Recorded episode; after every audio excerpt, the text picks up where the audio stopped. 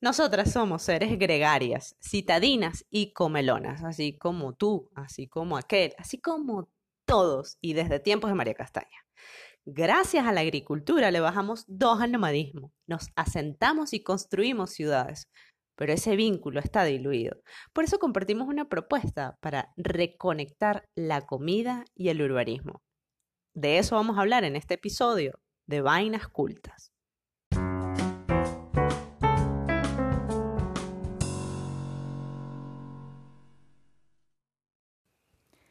Queridos todos, buenas, buenas y bienvenidos a un nuevo episodio de este podcast, que surge de un artículo que escribimos a cuatro manos, entre la BIF y la PAT.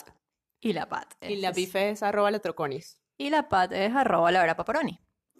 Esto es a cuatro manos y a dos voces. O no sé cuántas voces. No, sí, normalmente es a dos voces, a menos ah. de que cambiemos por ahí. Mira. Vamos a empezar. Ay, ya, tres voces. vamos, vamos, a empezar con el tema que a mí me parece fascinante por dos cosas. Porque em, en la parte de investigación yo me he vinculado mucho con el urbanismo, porque bueno, mi madre es urbanista y me lo inculcó, es, arquitecta. Eh, me lo inculcó, me dio así como, ay, la semillita me la, sembró. No, el urbanismo es divino, además. Sí, y los temas de tesis, tanto de pregrado como de posgrado, pues lo he hecho de eso. Pero luego la vida me llevó al food design. Es decir, la comida. Como mi diseño circunstancial. Y esto va precisamente de comida y urbanismo. Pero yo tengo una pregunta, ¿ves? ¿Por qué tú dices que somos citadinas y comelonas? Porque tú no eres citadinas, lo somos. Tú no eres tan comelona. No, yo, yo no soy tan comelona. Yo, yo como más que tú. Ciertamente. ¿Y Luca come más que tú también? No, Luca es como la madre.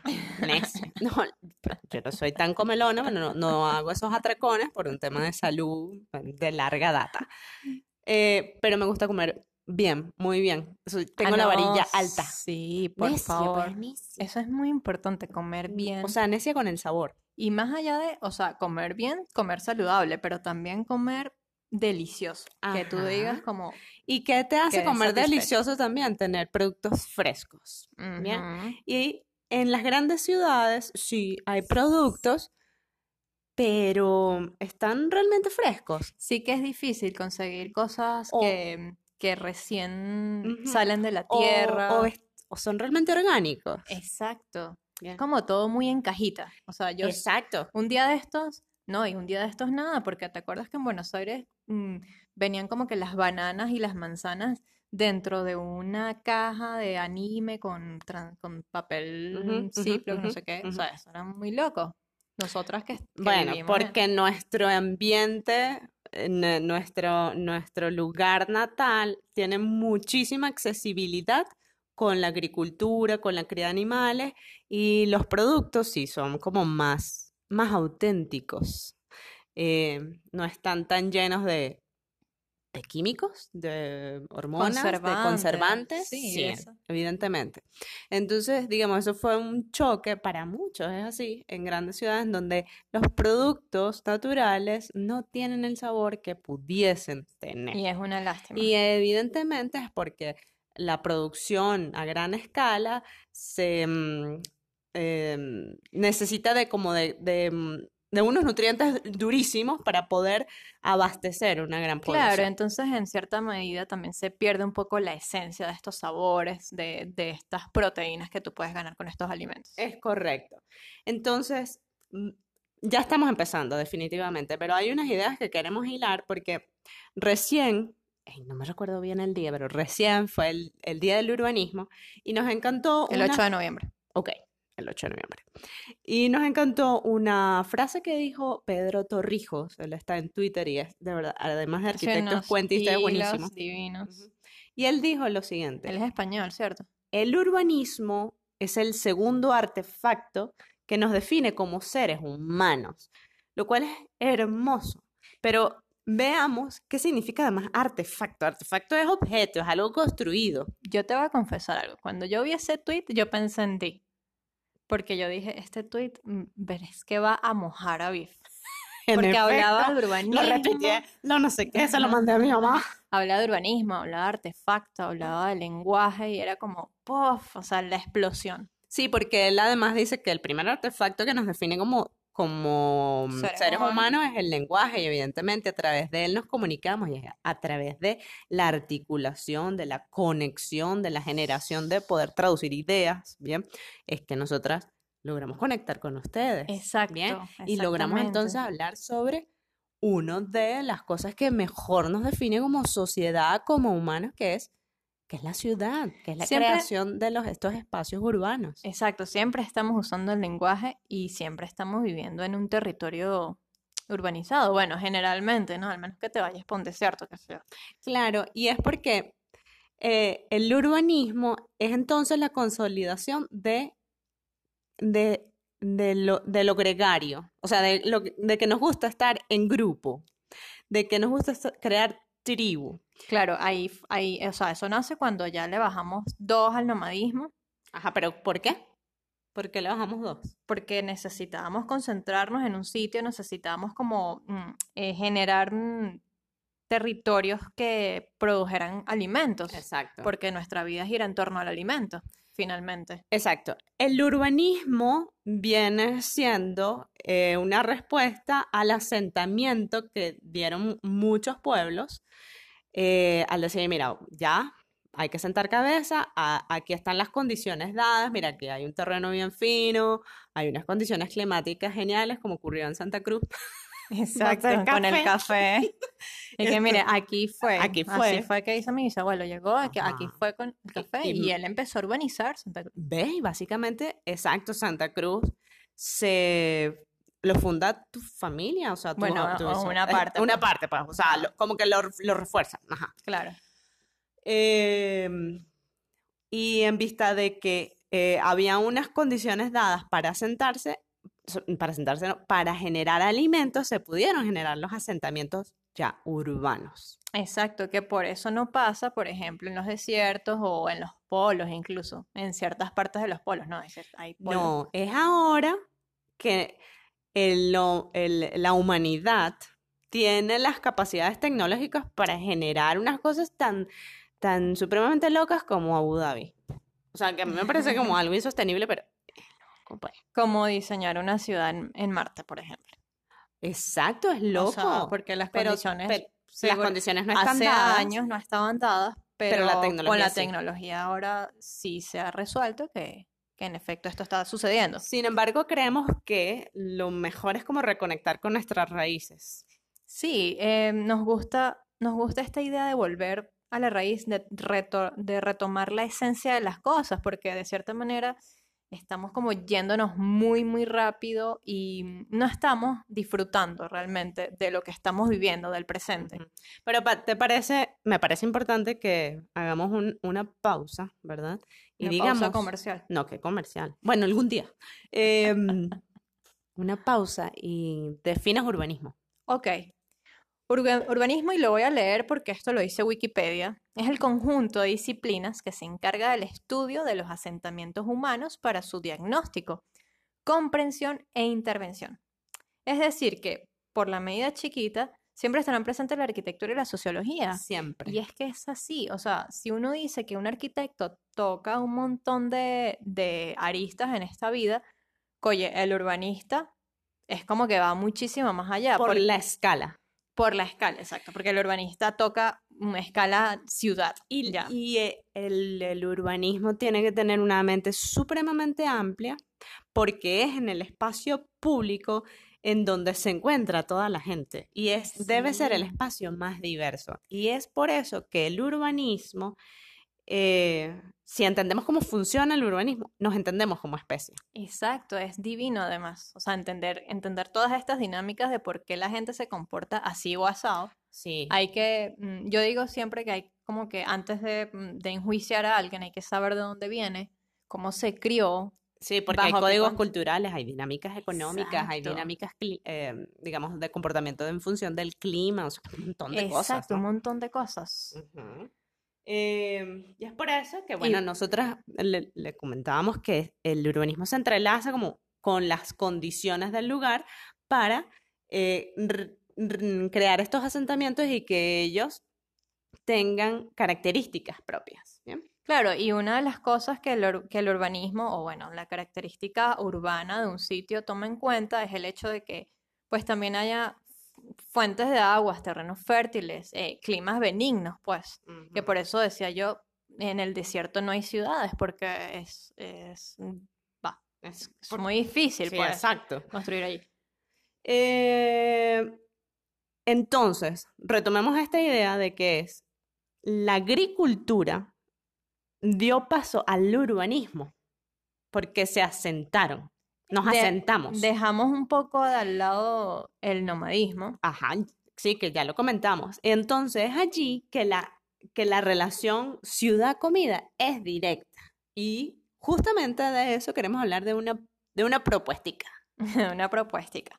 Resulta que un día de estos, Biff y yo conseguimos un, un, ¿cómo se llama? Un concurso. Oye, sí, porque nosotros somos cazadoras de concursos. A nosotros nos encantan esas cositas. Y bueno, nada. Este, pero vamos a hablar ya del concurso. Ah, no, bueno, no va a empezar, dale tú, que si no se nos enreda el papagayo. Bueno, nada, entonces el concurso era eh, en relación con el Rethink de Habitat, que además en estos momentos, estamos hablando de noviembre de 2020, está muy en boga. Rethink de Habitat. Por Rethinking de hábitat. Rethinking de Habitat, perdón. Por aquello también de la pandemia, de que tenemos que reestructurar un poco las dinámicas de vida que traemos. Y era un concurso para ganarse una beca para un máster. Y los máster eran preciosos. ¿Para qué? Hermosos. Y ya habíamos dicho, ok, Ese es ese, es, es- no es- es. no, ese, no, sobre todo el máster de construcción, ¿cómo era? Eh, sostenible, Eh, biosostenible. Vive- Muy bonito. viviendas Bueno, sí. entonces la intención de este reto era generar una propuesta de, de repensar el hábitat citadina, ¿verdad? Eh, y nosotros dijimos, bueno, pues en vista de que nosotros vamos por la línea de las vivencias, venimos de una ciudad como Buenos Aires, eh, Una que- isla de que es concreto. una isla de concreto, hermosa y tal, pero es una isla de concreto, Sí. ¿verdad? Y además tenemos el, eh, Bueno, ese, ese espacio bucólico que es Mérida, co- como internalizado. Oye, ¿por qué no generar la propuesta que está tan en boga con Carolina Steele y tal, de estos espacios rurales, urbanos, así? Un Sí, exacto. Quisimos hacer como ese match entre, entre esta característica y las características de Buenos Aires. Y bueno, entonces surge una propuesta que, yo, que llamamos como Food as the Core, o sea, como la comida como núcleo, Ujú. Que eh, retomando esta mm, filosofía de Caroline Steele, es lo que ella dice de que todo gira en torno Ajá. a la comida. Y un- un- vamos a hacer un punto y aparte aquí, ¿quién es Caroline Steele? Que, Ella es arquitecta, urbanista, que mm, diseña Te, te lo estoy pu- apuntando para que leas Ah, quién ok. es Caroline. No, pero yo sé quién es Caroline Steele. Bueno, pero es que es importante este, decir una cosita. Según Carolina Steele, la comida construye identidades sociales, crea estructura y dinámica, y justo por eso da forma a las ciudades. Y es preciosísimo esta mira, Esa esta mujer- manera de ver la vida. Esa mujer tiene la tesis de volver otra vez a reconectar el urbanismo con la agricultura. Ella es londinense. eh, Y tiene 20 años estudiando el tema de la comida. o sea, Exacto, y- es una maestra. y habla sobre cómo Londres se transformó de un lugar eh, de, de mucha actividad fluvial.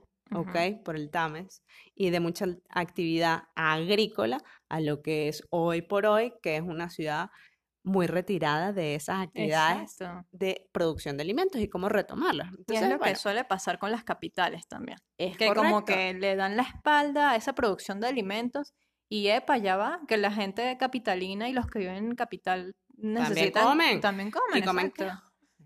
Ajá, y entonces nosotras, eh, viviendo en Argentina, pudimos corroborar ese, ese, ese, ese, ese vínculo roto. Claro, porque Y eso que Argentina es un país sumamente este, llevado hacia la producción agrícola, o sea, por ejemplo, es el cuarto productor de trigo en el mundo, ¿ok? Y de soja y un montón No, de y es que cosas. además tiene muchísimo territorio agrícola, o sea, correcto. tú ves el mapa de Argentina y es Es correcto. increíblemente grande. Sí, correcto. Bueno, nosotras estudiando y investigando para, para resolver el acertijo de, de este concurso, el reto, nuestro reto, nos conseguimos a esta Caroline, fue como nuestra, nuestra aliada, pues, mientras, mientras estábamos eh, proponiendo. Nuestra propuesta se basó en implementar la generación de alimentos, sus procesos y el uso de los, de los desechos en zonas residenciales urbanas. Esto con la intención de coincidir con temas de sostenibilidad, de autonomía, de autogestión, de accesibilidad, eh, que tanto se demanda ahora, ¿verdad? Exacto. Y, y bueno, para poder, oye, hacer que los residentes de, de, eh, lugares De estos urbanizados, de estos espacios urbanos, puedan tener estas, este tipo de, de estilo de vida. Claro, y generar también un poco de conciencia que creemos falta mucho también. Entonces, lo que hicimos fue, bueno, pues vamos a situarnos en nuestra cuadrita en Buenos Aires, Estados Unidos, Independencia, Mateo. Qué bien. que bien la conocíamos y además que teníamos esa, como ese trago amargo, porque a ver, si, si nos, si nos damos cuenta, Buenos Aires es, está reticulada, o sea, en Buenos Aires es, Es facilísimo. es muy fácil recorrerla, es súper una cuadrícula, pero No, no, es con una, milímetros. Eso es una maravilla para ubicarse y para, para mm, recorrerlo. para dar direcciones. Ay, genial. Es genial. Entonces, bueno, nosotras viviendo en ese monoambiente, mientras veíamos ese centro de manzana como tan Nulo. subvalorado, sí, tan nulo, era Oye, como... eso es como, como ese cuarto de Chéchere. Ay, Ay, sí, era- no. Y esos espacios son tan, tan grandes, ¿sabes? Porque la verdad es que no había edificación como tal ahí. Ahí lo que había eran un- unos lotes Puros de, patios de- de de estacionamiento estacionamiento. que no estaban completamente utilizados, ¿verdad? O algunas, algunos lugares para hacer asaditos, che. Y la asada del Y domingo. no hacían asados. No, Nunca. siempre eran cajas con, Sí. con chécheres. Sí. Chécheres le decimos nosotros a los a las cosas que ya no se usan, pues que tú retiras Ajá. hacia una esquina. y- O habían como mm, eh, algunos, lo- no locales, sino donde se guardan las cosas que uno no utiliza tanto. Los Eh, depósitos. Depósitos, exacto. Bueno, Biff y yo creo que durante el tiempo que vivimos allí, eh, todos los días suspirábamos porque decíamos, conchale, vale. No, pero O además sea- agradecíamos lo siguiente, teníamos un árbol bello y hermoso enfrente del balcón, sea, en ese, árbol, en e- sí, un un árbol. árbol, en ese, mm, en ese centro de manzana, y además ese árbol, eh, mira, con invierno, con verano, con Sí. otoño, con primavera, lo que sea, estaba frondoso, Sí, es verde y verdad, hermoso, y al lado había una pared verde, o sea, de Que la, verdad yo que la vimos creciendo Sí. desde que... De resto, todo lo otro estaba como, mío. Pero entonces eso nos- se repite. Claro, eso se repite en toda la ciudad, porque no es solamente en el barrio San Cristóbal donde, donde vivimos. Y, oye, de verdad que mm, deseábamos que, que eso tomara fuerza, que, que, que diera valor a, esa, a ese contexto, a esa, a esa Tiempo. localidad. Y es, esos núcleos, tú- uno los puede ver con el Google Maps shush, por Exacto. arriba y corroboras de que así es. Pero, por ejemplo, te vas a otra ciudad que amo y que disfruté vivirla, que es Barcelona, y, y hay un uso de esos núcleos, esos mm, centros de manzana.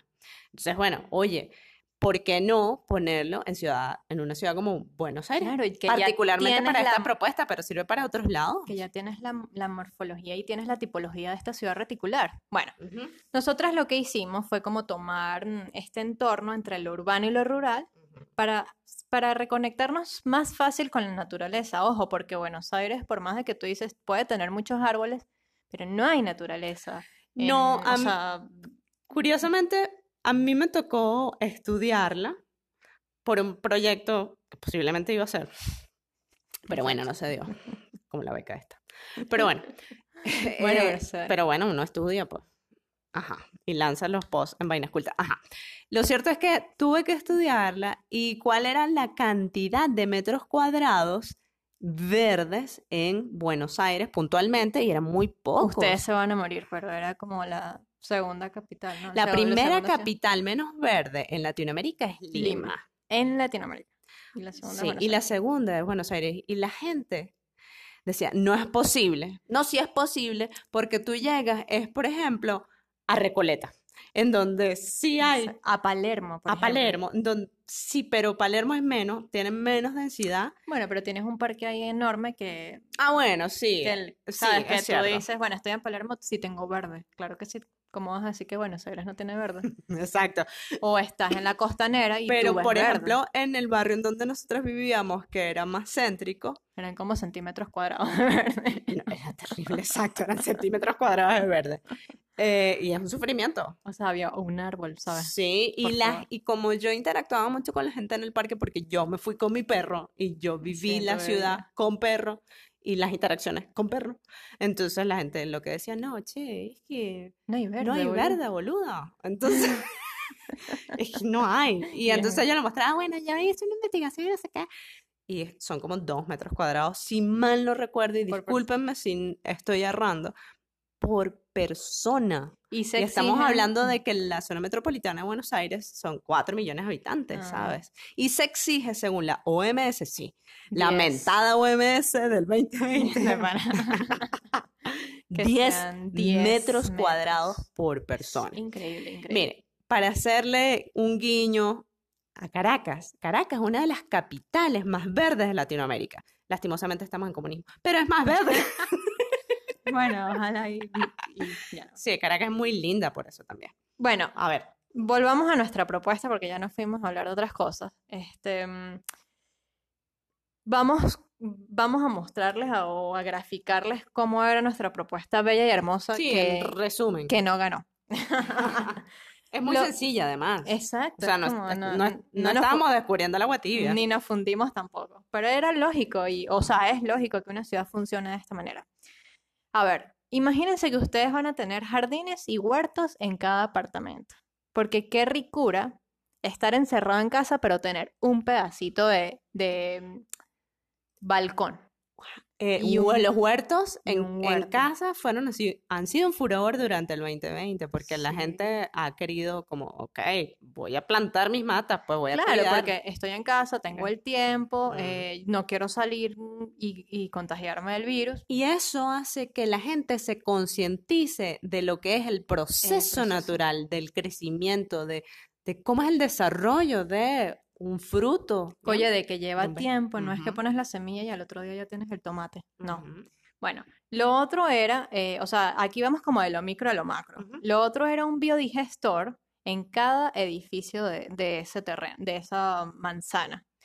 Porque así podemos mm, reutilizar los desechos, tanto, tanto los nuestros, o sea, los de nosotros como seres humanos, como los desechos orgánicos, los mm, alimentos que desechamos. Un biodigestor es un aparato eh, que recolecta todos los desechos orgánicos y los transforma en nutrientes, en energía. En energía, podemos sacar Exacto. gas, electricidad de allí. Exactamente. Y oye, o sea, por ejemplo, para es nosotros que son- maravilloso, es maravilloso, es como magia.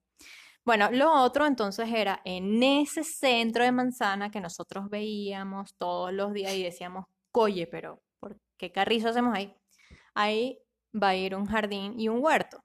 De, de esta manera tenemos interacción social con la gente, obviamente con la distancia requerida. Ahora. Ahora. Y vamos a tener huertas también, como para complementar esta producción local, porque obviamente en tu huerta, en tu apartamento, no es que vas a producir todo.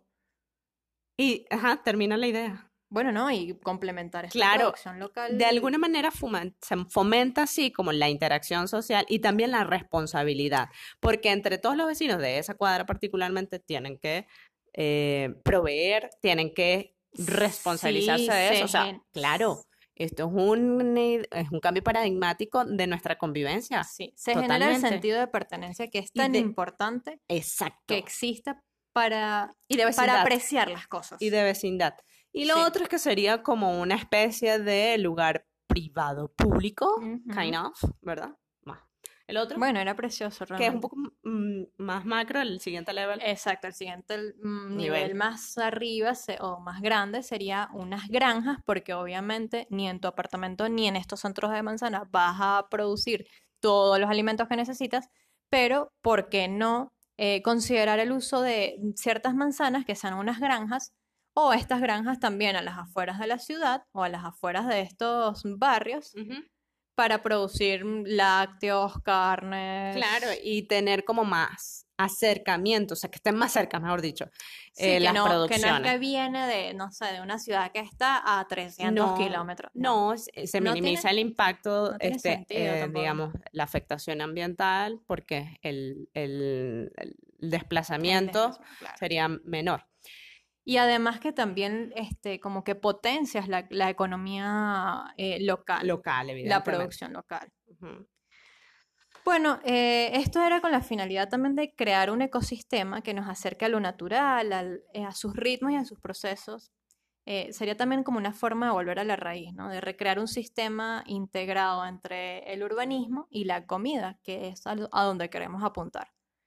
De una manera como para reconstruir comunidades, re- reconectar sí. las- a las personas con la naturaleza que nos parece súper importante. Eso, eso es elemental, porque en la medida en que nosotros tengamos más espacios verdes, la, el bienestar, la- por- al menos el humor va a variar, va a mejorar. Sí, El clima también. La gente no sabe Uf, lo, lo lo importante que es tener la naturaleza. la O sí lo saben. que es tener vegetación. No, yo creo que hay mucha gente que no sabe. Bueno, ojalá ustedes lo sepan, de Bueno, verdad. lo están sabiendo Lo- entonces si, no, si no lo están tener un pedazo de verde y no Es importante. en la casa. O Es súper importante. Bueno, y si usted más, está triste, y más si si- usted está triste, búsquese una mata. O sea, si no ¿y tiene un perro, y un perro también, Ajá. bueno, pero un perro no es vegetación. O sea, pero es natural. y no todo el mundo puede tampoco ten- eh, cargar con un perro, pues porque de repente no tiene tiempo para No, cuidarlo. Bueno, bueno, la mata tampoco la carga. Bueno, en fin, nos fuimos por otro lado.